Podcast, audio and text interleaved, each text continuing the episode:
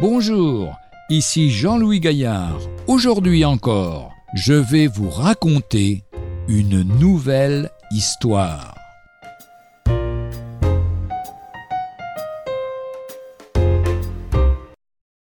Il avait l'air d'injuste. Maxime Gorky, le célèbre écrivain russe, a écrit Quand j'étais en route pour la Sibérie, voilà ce qu'un forçat m'a raconté.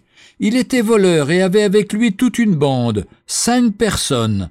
L'un de ceux de la bande déclara un jour Cessons de voler, mes amis. De toute façon, ça ne mène à rien. On n'est pas heureux.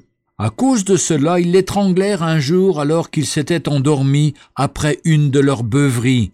Le forçat faisait grand éloge de sa victime. J'en ai tué trois autres après, sans regret. Mais celui-là, je le regrette. C'était un bon camarade, intelligent, gai, une âme pure.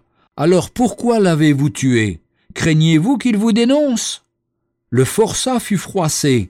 Non, ni pour de l'argent, ni pour rien au monde, il ne nous aurait dénoncé.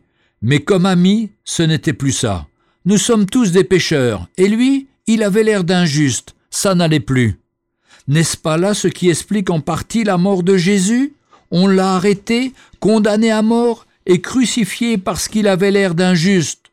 Mieux encore, il était le seul juste, le seul qui n'ait jamais commis de péché. Il a souffert, lui, juste, pour des pécheurs. 1 Pierre chapitre 3 verset 18.